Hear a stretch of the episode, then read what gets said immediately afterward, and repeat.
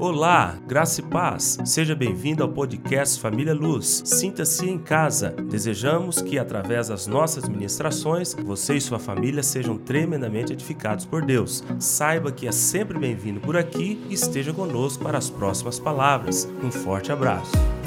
A oportunidade que Elias recebeu, a partir do momento em que ele resolve responder a Deus com relação àqueles gatilhos que eram sobre a sua vida e foi tema maravilhoso que nós também pudemos discorrer durante a semana.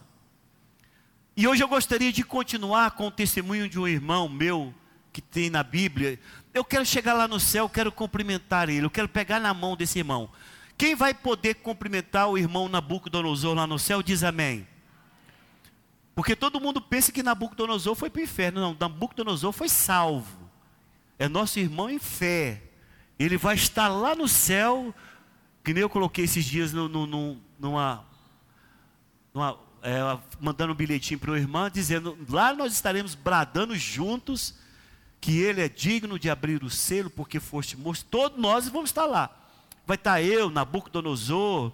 Eu tenho que saber até que é o nome daquele ladrão da cruz, não sei, não, não sei o nome dele mas eu vou perguntar lá quem é foi aquele rapaz que foi salvo na cruz junto com Jesus. Eu quero cumprimentar ele também. Ou vocês acham que nós não vamos cumprimentar o pessoal lá? Vamos, vamos. Uai, todos nós vamos. Não vai ser nem zumbi, não. Céu, trono. Vai ter aquela normalidade de relacionamento no céu. Encontrar com o Robson, dar um esbarrão nele. Vai lá, chama o Nabucodonosor para mim, eu quero conversar com ele. Vai ser uma bênção e perguntar para o Nabucodonosor, mano, como é que foi esse, esse negócio mesmo, né? Porque ele dá o testemunho para nós. Se você notar do capítulo 1 de Daniel até o capítulo 4 do livro de Daniel, todos esses quatro capítulos se preocupa com a conversão de Nabucodonosor. Mas o capítulo 4 de Daniel é um testemunho pessoal de Nabucodonosor.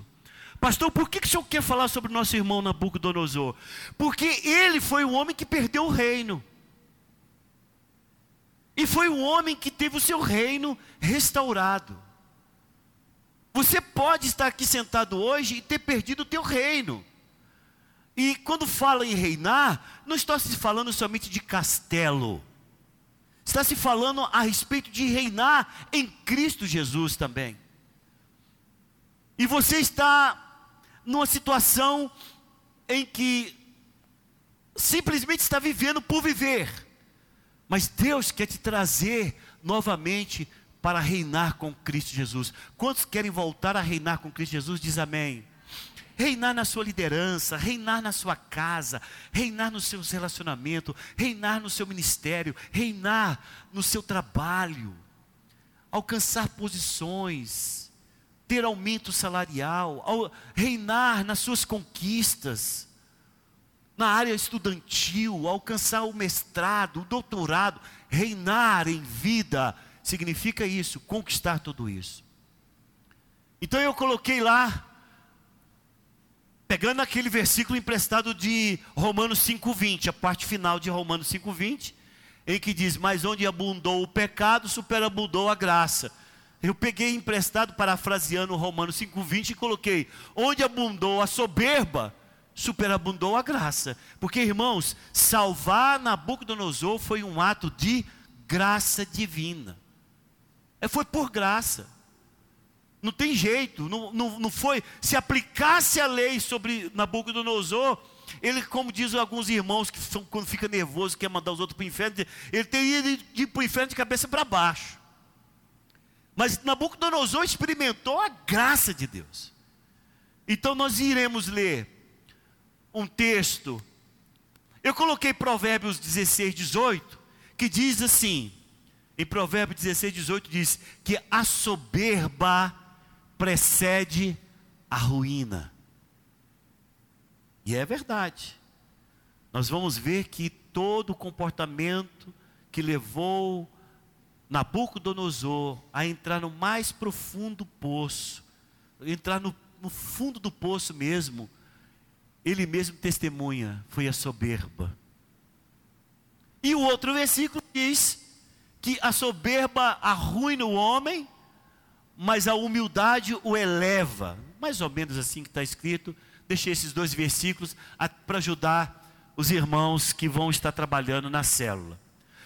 E vamos então agora, sem nenhuma preguiça de ler a Bíblia, o pastor está lendo tanto texto grande, sem nenhum problema de ler a Bíblia, é, vamos ler o testemunho desse irmão, porque é um testemunho escrito, por isso que ele é grande. Mas você vai ver que quando você entra na história, você nem vê que nós estamos lendo 37 versículos, você nem vê. Você entra na história e fala, meu Deus, agora eu quero saber o final. E aí vamos embora com essa leitura então. Abra a sua Bíblia é, em Daniel, capítulo 4. O rei Nabucodonosor, a todos os povos, nações e homens de todas as línguas que habitam em toda a terra, paz vos seja multiplicada. Veja que é ele escrevendo. Pareceu-me bem fazer conhecidos os sinais e maravilhas que Deus, o Altíssimo, tem feito para comigo. Quão grandes são os seus sinais e quão poderosas as suas maravilhas. O seu reino é reino sempiterno e o seu domínio de geração em geração. Eu, Nabucodonosor, estava tranquilo em minha casa e feliz no meu palácio. Tive um sonho que me espantou. E quando estava no meu leito, os pensamentos e as visões da minha cabeça me turbaram. Por isso, expedi um decreto pelo qual fossem introduzidos à minha presença todos os sábios da Babilônia, para que me fizessem saber a interpretação do sonho.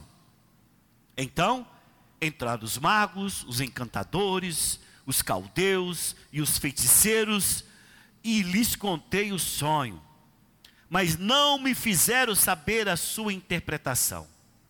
Por fim, se me apresentou Daniel, cujo nome é Beltesazar, segundo o nome do meu Deus. Olha aqui como é que ele escreve: meu Deus. E no qual há o Espírito dos deuses santos. E eu lhe contei o sonho, dizendo: Beltesazar, chefe dos magos, eu sei que há em ti o Espírito dos deuses santos, e nenhum mistério te é difícil. Eis as visões que eu tive, dize-me a sua interpretação. Eram assim as visões da minha cabeça quando eu estava no meu leito. Eu estava olhando e vi uma árvore no meio da terra, cuja altura era grande. Crescia a árvore e se tornava forte, de maneira que a sua altura chegava até os céus e era vista até os confins da terra. A sua folhagem era formosa e o seu fruto abundante, e havia nela sustento para todos. Debaixo dela os animais do campo achavam sombra, e as aves do céu faziam morada nos seus ramos, e todos os seres viventes se mantinham dela. No meu sonho, quando eu estava no meu leito, vi um vigilante um santo que descia do céu, clamando fortemente, dizendo: Derribai a árvore, cortai-lhe os ramos, derriçai-lhes as folhas, espalhai, espalhai o seu fruto, afugentem-se os animais de debaixo dela e as aves dos seus ramos. Mas a cepa com as raízes deixai na terra, atada com cadeias de ferro e de bronze na erva do campo seja ela molhada do orvalho do céu, e a sua porção seja com os animais a erva da terra. Mude-se-lhe o coração, para que não seja mais coração de homem, e lhe seja dado coração de animal, e passem sobre ela sete tempos.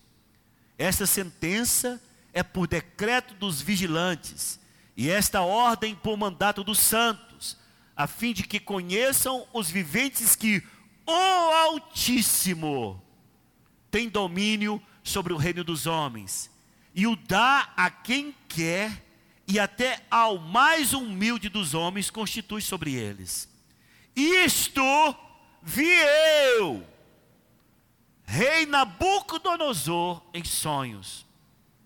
Tu, pois, ó Betsazar, diz a interpretação, porquanto todos os sábios do meu reino não puderam fazer saber a interpretação, mas tu podes, pois há em ti o Espírito dos deuses santos. Então, Daniel, cujo nome era Beltesazar, esteve atônito por algum tempo e os seus pensamentos o turbavam. Então lhe falou o rei e disse: Beltesazar, não te perturbe o sonho, nem a sua interpretação. Respondeu Betsazar e disse: Senhor meu, o sonho seja contra os que te têm ódio, e a sua interpretação para os teus inimigos. A árvore que viste que cresceu e se tornou forte, cuja altura chegou até os céus e que foi vista por toda a terra, cuja folhagem era formosa e seu fruto abundante, em que para todos havia um sustento, debaixo da qual os animais do campo achavam sombra e em cujos ramos as aves do céu faziam morada, és tu, ó Rei, que cresceste e vieste a ser forte a tua grandeza cresceu e chega até o céu, e o teu domínio até a extremidade da terra. Quanto ao que viu o rei, um vigilante, um santo que descia do céu e que dizia: Cortai a árvore e destruía, mas a cepa com as raízes deixai na terra, atada com cadeias de ferro e de bronze, na erva do campo, seja ela molhada de orvalho do céu, e a sua porção seja com os animais do campo, até que passe sobre eles sete tempos. Esta é a interpretação, ó rei. E este é o decreto do Altíssimo que virá contra o rei, meu senhor.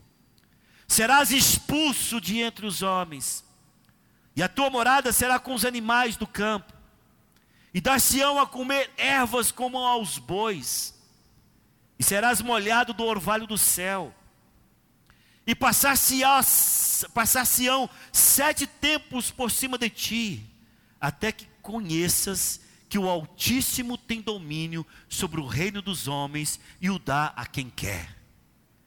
Quanto ao que foi dito, que se deixasse a cepa da árvore com as suas raízes, o teu reino tornará a ser teu, depois que tiveres conhecido que o céu domina. Portanto, ó rei, olha que coisa linda, aceita o meu conselho e põe termo pela justiça em teus pecados e em tuas iniquidades, usando de misericórdia para com os pobres, e talvez se prolongue a tua tranquilidade. Todas essas coisas sobrevieram ao rei Nabucodonosor. Ao cabo de 12 meses, passeando sobre o palácio real da cidade, quantos meses eu falei, irmãos? 12 meses. Ao cabo de 12 meses, foi dado tempo para o cara pensar, refletir, se quebrantar, voltar atrás, chorar, pedir perdão. Não, não fez nada disso. Ao cabo de 12 meses, passeando sobre o palácio real da cidade de Babilônia, falou o rei, o rei e disse: Não é esta a Babilônia que eu edifiquei para a casa real com o meu grandioso poder e para a glória da minha majestade? Falava ainda o rei quando desceu uma voz do céu. A ti se diz, ó rei Nabucodonosor, já passou de ti o rei. Serás expulso de entre os homens, e a tua morada será com os animais do campo, e far-te-ão comer ervas como os bois, e passar-se-ão sete tempos por, por cima de ti, até que aprendas que o Altíssimo tem domínio sobre o reino dos homens e o dá a quem quer, no mesmo instante. Posso ouvir amém?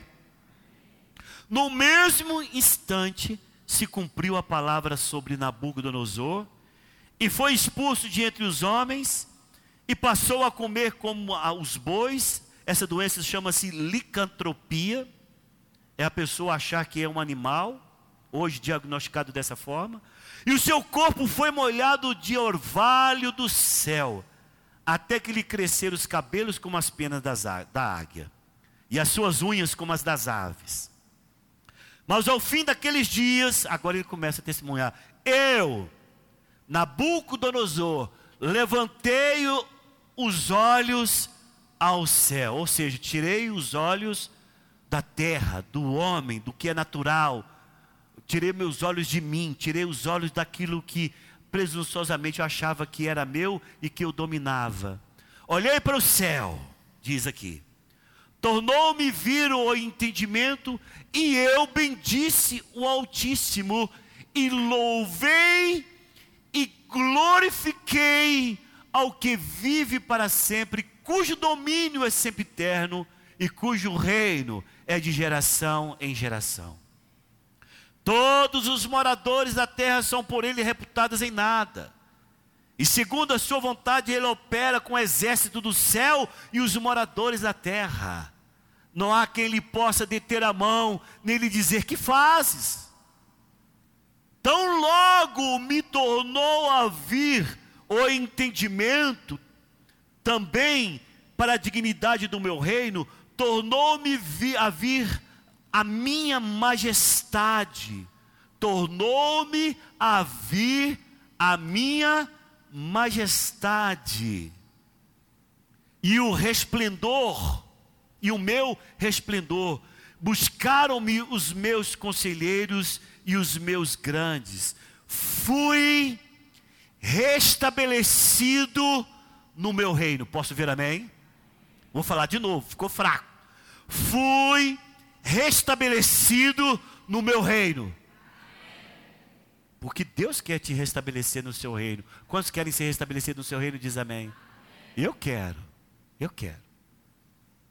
Fui restabelecido no meu reino e a mim me ajuntou extraordinária grandeza. A mim se me ajuntou extraordinária grandeza. Posso ouvir amém? Agora, pois, eu, Nabucodonosor, louvo e exalço e glorifico ao Rei do céu, porque todas as suas obras são verdadeiras e os seus caminhos justos, e pode humilhar os que andam na soberba. Aqui o testemunho, coisa mais linda de conversão. Coisa mais. Eu queria chamar ele aqui para testemunhar, seria melhor. Mas ainda bem que ele deixou escrito. Para falar como que foi a vida dele.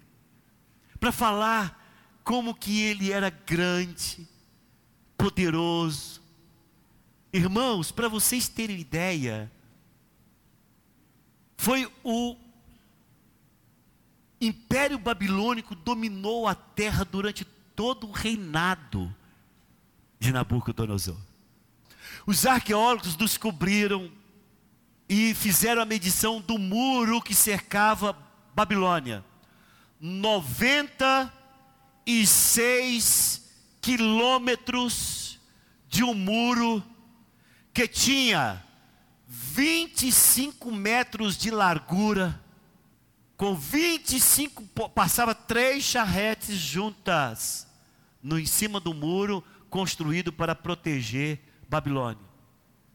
A história diz que Nabucodonosor fez uma das sete maravilhas do mundo antigo, que era os jardins suspensos da Babilônia. Extremamente rico, poderoso, que dominou. Esse é o nosso irmãozinho que está dando testemunho para nós da sua conversão. Mas o que eu acho interessante é o processo que Deus usa para a conversão desse homem.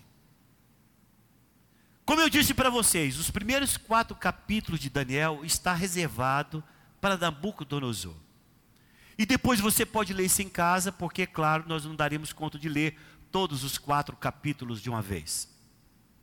Mas no capítulo de número 1 de Daniel, você vai ver registrado que quando Nabucodonosor assolou Jerusalém, nós já pregamos sobre isso, o que ele fez? Ele derrubou os muros, destruiu os palácios,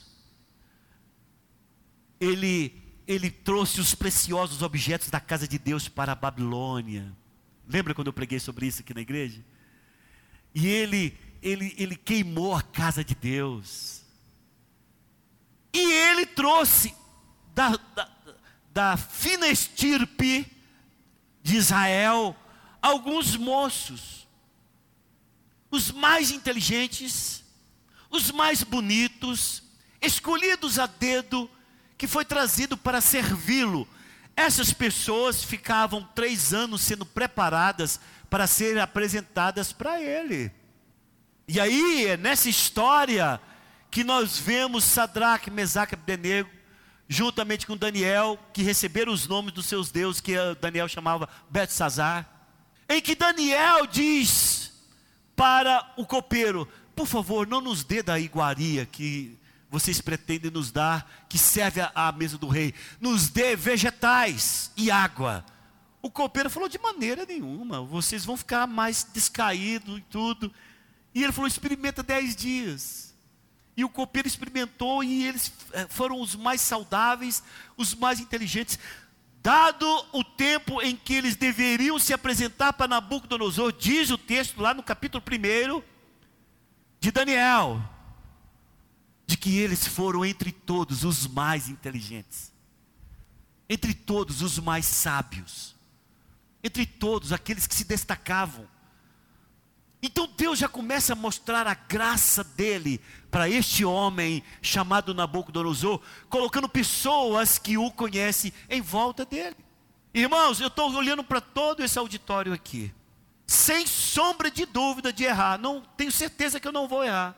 Que qualquer um de vocês que estão aqui hoje, para estarem aqui, quem cercou vocês antes de amizade, de aproximação, de conselho, foram pessoas que Deus colocou ao redor de vocês.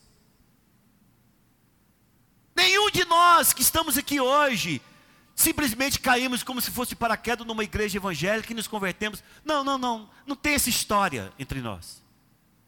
Todos que estão aqui, eu posso, eu desafio, todos. Até eu, o meu testemunho que o apóstolo Sinomar disse que eu fui um peixe pego pela barriga. Você já viu como é que é? Quem conhece essa história de peixe pego pela barriga? Quem sabe disso? Poucos. Eu vou falar para todo mundo como é que é. É porque o pescador, às vezes, ele fica o tempo inteiro lá com a vara para pescar. E não, nada belisca. Quando ele fala, ah, aqui não pega nada, ele puxa, ele pega um peixe que passava despretensiosamente, não queria nem saber da isca dele, mas que foi passado e foi pego pela barriga. Isso que se chama. O apóstolo disse que eu fui um peixe pego pela barriga. Concordo com ele. Mas Antes disso acontecer, em que eu indo para um determinado lugar, resolvi entrar na igreja, Deus colocou pessoas para falar para mim do Evangelho. Inclusive, um deles veio aqui testemunhar, que foi o soldado Janazão que pregou para mim no quartel um ano inteiro. Então não tem jeito de vocês pensarem que vocês estão aqui, tipo assim, eu sou a, a sou a, a exceção da regra, pastor. Porque nunca Deus me colocou pessoas próximas dele ou anjos dele para falar comigo. Não tem jeito, irmão. Todos os que se convertem ao Senhor Jesus, o Senhor coloca pessoas que conversa, que dá o testemunho, que tem um comportamento diferente, a posição é, é, nova, que você fala, gente, como é que chama atenção? A maneira como fala, a maneira como anda, a maneira como prega, a maneira como é, testemunha. Todos nós somos pessoas que fomos ganhos dessa forma, que Nabucodonosor também teve a oportunidade. Deus colocou os mais inteligentes, Deus colocou os mais sábios, Deus colocou aqueles que se destacaram no seu reino para estar em volta dele. Mas a palavra diz que isso não foi suficiente. No capítulo 2, Daniel escreve uma trágica situação que envolveu o reino de Nabucodonosor. Nabucodonosor teve um sonho. E ele falou: Eu quero interpretação desse sonho. E ele chamou todos os magos, os encantadores, chamou todas aquelas pessoas que envolviam com discernimento de sonhos, e ele deu um veredito. Ele falou: Olha, eu quero dizer para vocês, desculpa que expressão, irmãos, foi para eles lá. Eu quero falar para você, cambada, que se vocês não falar o sonho que eu tive, e ainda trazer o discernimento, vai morrer todo mundo todo mago, vai ser uma ca caça às bruxas. Vai morrer todo mundo. E todo mundo falou para ele: Mas rei, o que o senhor nos pede é impossível, não existe registro. Vocês vão ver isso lá no capítulo 2, a coisa mais linda. Não existe registro de um rei que faz, fez tal pedido. Não, como diz na nossa jurisdição, não há precedente. Não há precedente de alguém que pede que a pessoa, além de interpretar o sonho, tem que falar qual sonho o senhor teve. E a coisa percorreu todo o reinado, e até que Daniel ficou sabendo disso, juntou com seus companheiros, oraram e falou: Senhor, é o Senhor que levanta reis, que derruba reis, que muda as estações. É o Senhor que conhece o profundo, o misterioso. Pai, nos revela o que Nabucodonosor sonhou e nos dê a tua interpretação, senão todos nós iremos morrer. E Deus revela para Daniel. As pressas coloca Daniel na presença dele e ele fala: Eu tenho a interpretação do teu sonho. O Senhor estava na tua cama, dormindo maravilhosamente bem, e o Senhor viu uma grande estátua. Essa grande estátua, a cabeça era de ouro, os braços e o peito era de prata, os quadris e, e a, a, a, cintura e os quadris, é, se eu estiver errado, depois vocês corrigem lá, eram de, de prata, de, de bronze, as pernas de ferro e os pés tinham barro. E aí ele dá toda a interpretação, falando: olha, o seu reino é um reino que vai ser todo ele completo, mas depois vai vir, aí depois veio mesmo o Império Medo-Persa, depois veio Alexandre, depois veio Roma, tudo isso aconteceu, aquela visão foi completamente discernida por Daniel. Esse é o capítulo 2. E sabe o que, que ele fala? Uau! O seu Deus é tremendo.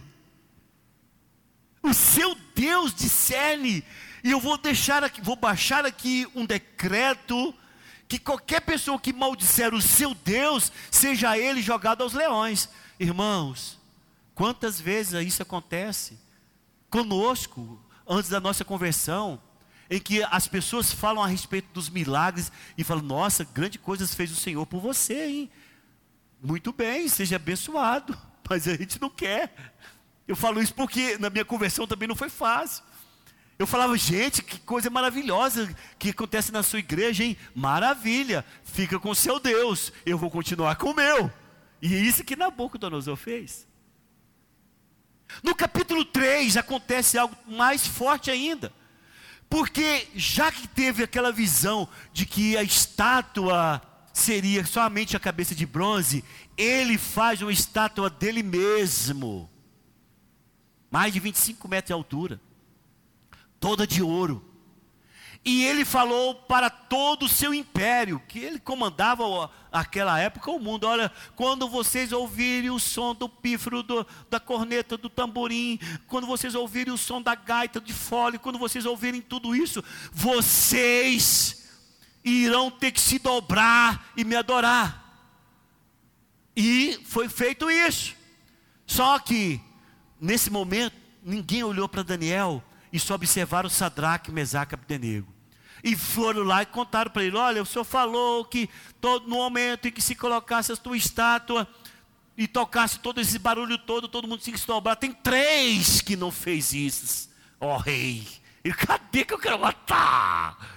Esqueceu completamente de Deus, esqueceu completamente das visões. Ele falou assim: já que é só a cabeça de ouro, não, vou fazer o corpo inteiro de ouro, porque eu quero viver a vida inteira Sadraque, Mesaque Abdenego não se dobraram, todo mundo conhece essa história. E ele manda Sadraque, Mesaque Abdenego para a fornalha. O cara é altivo, o cara é soberbo, o cara ele não aprende com quem está em sua volta, ele não aprende com alguém que discerne o sonho dele, o, o escondido, ele não aprende, ele quer que todos estejam se dobrando diante dele. Ele é altivo, presunçoso, soberbo. Está falando de você aí, irmão?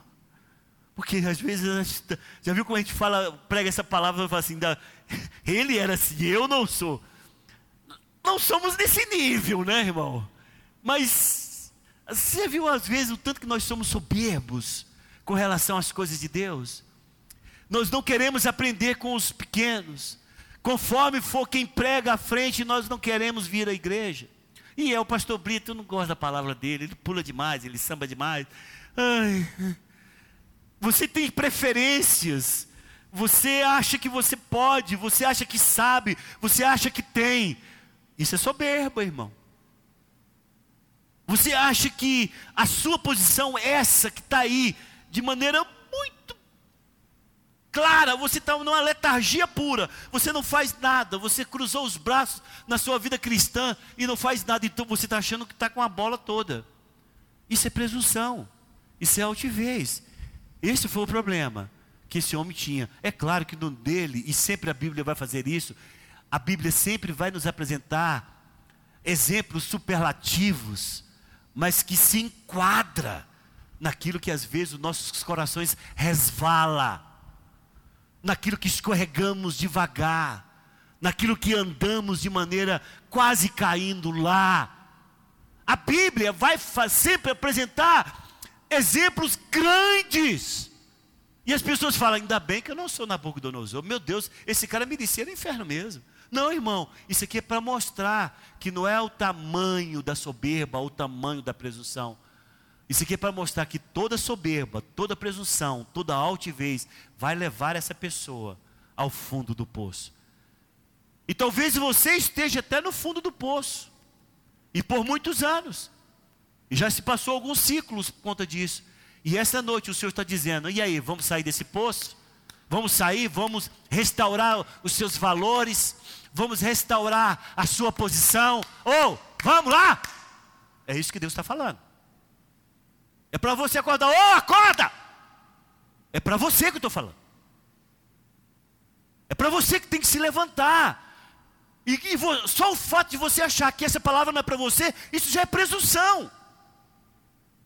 Só o fato de você pensar, não, não é para mim não, eu estou super bem, tranquilo, estou reinando com Cristo. Sai dessa altivez, porque Deus quer te dar muito mais do que você pensa que tem. Quantos estão entendendo? Diz amém. E a palavra diz que ele jogou os meninos lá dentro da fornalha. E quando ele joga, os caras que jogaram os meninos queimaram já na caída. Já saiu tudo, já, já caiu o pó. Mas os três garotos caem e ele chega na porta daquela fornalha e olha lá para dentro e fala: Quantos nós jogamos lá? Sabia quantos tem. Sabia quantos tinha jogado. Ele jogou, jogou três. Por que, que eu estou vendo quatro? E o último parece Deus e dos deuses, sei lá como é que ele diz. Ele está vendo que o último é diferente. Porque é a própria pessoa de Jesus que se manifesta esporadicamente no Velho Testamento, não no corpo que ele veio no período da graça, mas num corpo completamente glorificado, porque nesse período ele era glória. E ele manda aquelas pessoas saírem e fala: Sadraque, Mesaque, Abdenego, o seu Deus te livrou. O cara não consegue trazer Deus para dentro. O seu Deus é Deus dos deuses poderoso, que te que livra. O seu, você vai ver lá, irmão, é só isso que ele fala. O seu Deus é ruim quando você está trabalhando com pessoas, com liderados, com líderes, em que ele acha que tudo que está acontecendo é para da pessoa dele para lá e não da pessoa dele para cá. Irmão, o que está acontecendo com a sua vida? Essa palavra aqui não está sendo dada de graça ou para preencher um tempo dessa igreja, não. Essa palavra é para você. O que está acontecendo com a tua vida? Que nesses últimos anos da sua vida, ela está embotada.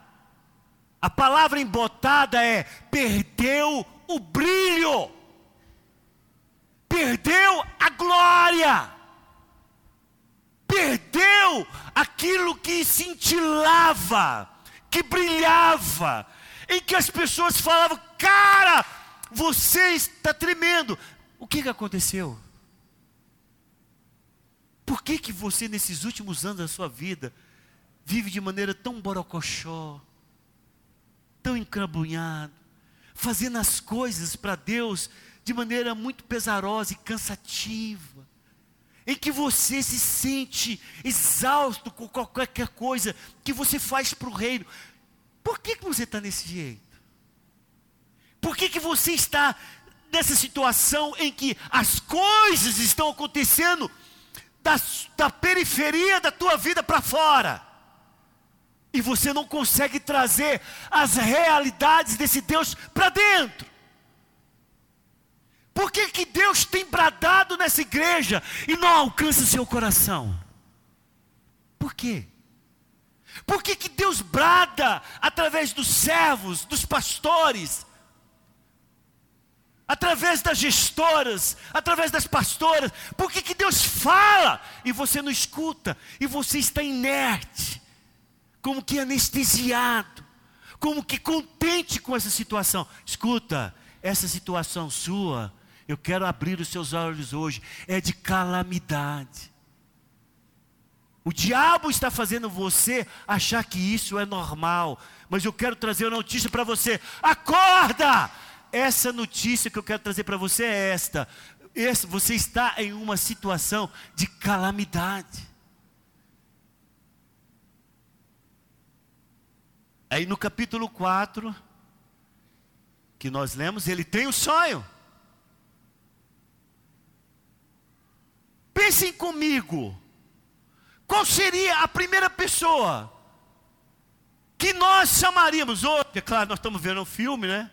nós estamos assistindo como é que vai terminar o filme. Tudo bem. Qual é a pessoa que nós chamaríamos? Olha, a primeira pessoa que chamaria era Daniel. O cara que interpretou um sonho meu, ele não somente me falou o sonho que eu tive, como deu uma interpretação em tempos atrás, agora eu tenho um sonho, eu estou contando o sonho, e em vez de eu chamar Daniel, que nem precisava talvez de eu contar qual sonho eu tive, não, sabe o que eu faço? Você olha o texto, ele chama todos os magos novamente. É um cara que não quer se envolver. Ele sabe que algo vai chamar a atenção dele. Ele não quer se comprometer com o Deus de Daniel. Mas sabe o que Deus faz? E eu vejo Deus agindo aí. Deus cega o entendimento dos magos. Porque interpretação naquela época qualquer um podia dar e ele não tem a interpretação do seu sonho. Para que ele possa chamar Daniel e Daniel dar a ele o julgamento a respeito das suas atitudes. Escuta, meu irmão, ele estava vivendo tranquilamente.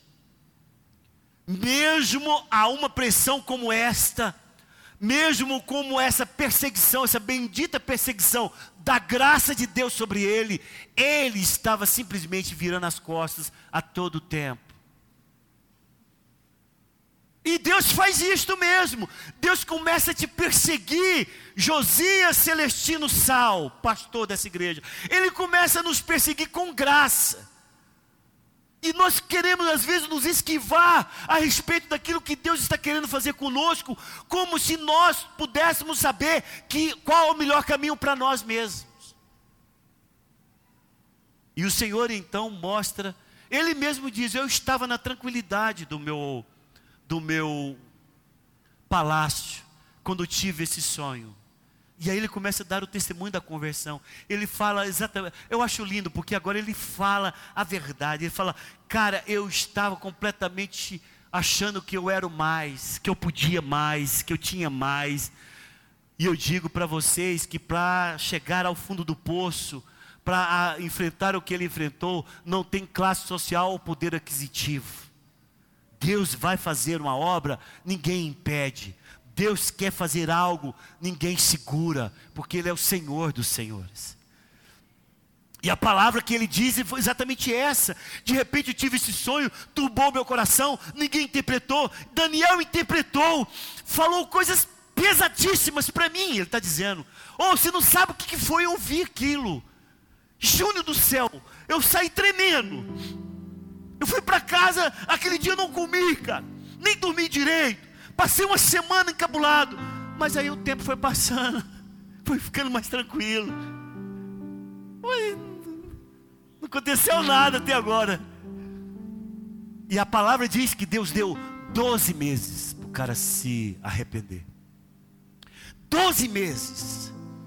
Quanto tempo Deus tem te dado para que você possa erguer os olhos ao céu, hein, cidadão?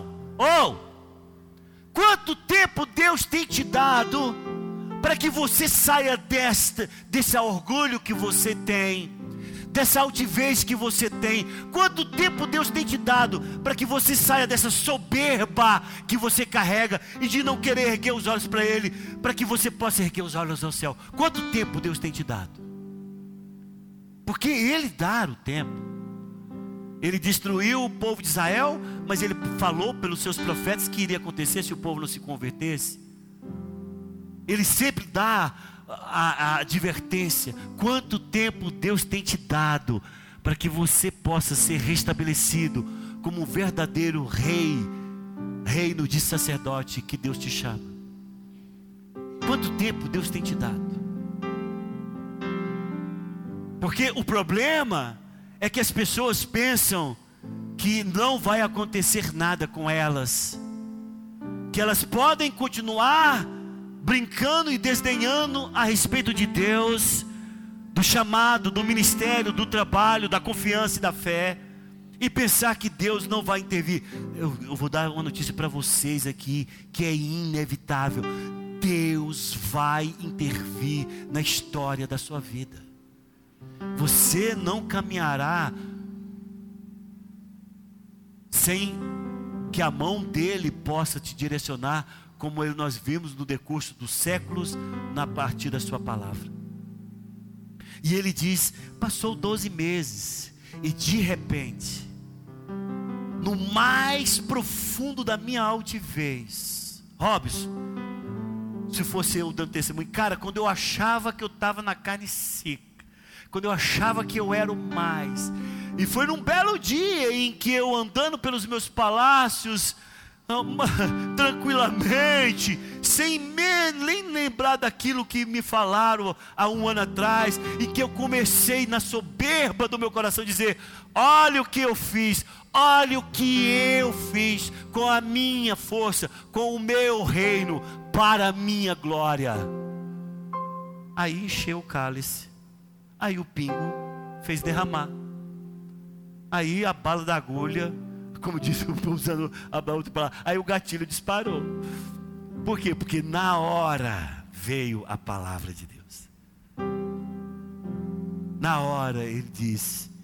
Na hora que eu estava desse jeito, cara, com a boca cheia de palavra, no mesmo instante que eu estava falando, todo cheio de mim, eu caí como um animal e passei sete anos como animal. Você fala, ainda bem que eu não estou criando pena em mim, graças a Deus. Né?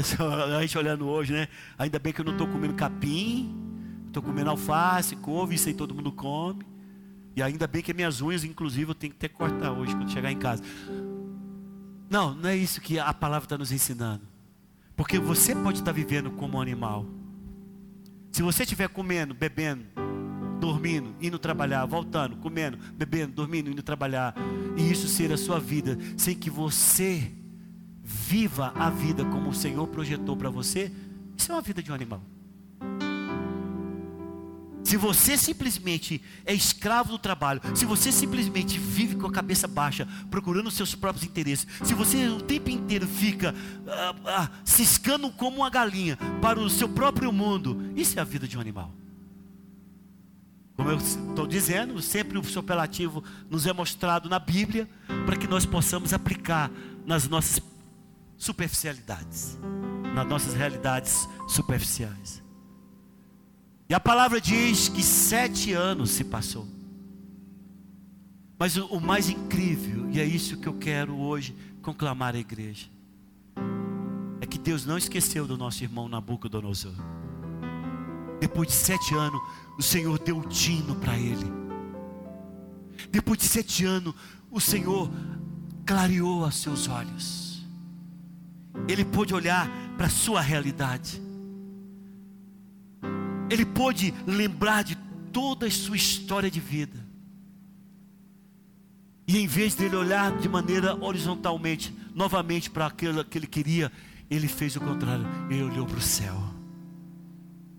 E ele descobriu que não existe Deus como nosso Deus. E a palavra do Senhor diz que ele foi restabelecido. Irmãos, o que eu acho tremendo é o que diz o texto. Eu fiz questão de que os irmãos pudessem é, falar com mais força. Fui restabelecido no meu reino, e a mim se me ajuntou extraordinária grandeza. Escute o que eu quero dizer para você. Eu sinto Deus nos movendo nesses últimos tempos para a restauração. Oh, escute o que eu quero dizer. Eu sinto Deus falando ao meu coração, ao seu coração, de que Ele te deseja restaurar. Quanto tempo tem passado para você estar nessa situação que você está? Quanto tempo mais você vai esperar? Quanto tempo mais você vai esperar até que você erga os olhos para o céu e diga: Senhor, eis-me aqui, faça conforme a tua vontade restaura o meu ministério, restaura o meu chamado, restaura o meu casamento, restaura o meu trabalho, restaura a minha relação com meus pais, restaura a minha vida, restaura, Senhor. Permita-me reinar em Cristo Jesus como um reina, um sacerdote. Permita-me, Senhor querido, ser luz a brilhar. Permita-me, Senhor querido, ser aquele que faz ligação entre o céu e todos que estão em minha volta, porque é isso que o sacerdote faz. Permita isso, Senhor.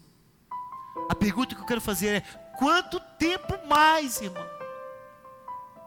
Talvez a sua vida tenha sido muito mais do que sete anos. Que não se complete outro ciclo. Que esta noite você possa dizer: Senhor, obrigado pelo testemunho do meu irmão Nabucodonosor, mas eu não vou precisar de ir até o fundo do poço. Eis-me aqui, Senhor. Restaura-me. Eu nessa noite abro mão da presunção, da altivez, da soberba, para dizer para o Senhor que eu quero que o Senhor me restaure conforme a tua vontade, porque foi isso que a graça de Deus fez na vida desse homem. Tudo aquilo que ele passou foi tão somente para que Deus, na sua infinita graça, o restaurasse, salvasse ele para o seu reino e o restaurasse. Não existe ninguém difícil para Deus. Não existe situação mais difícil do que esse homem enfrentou.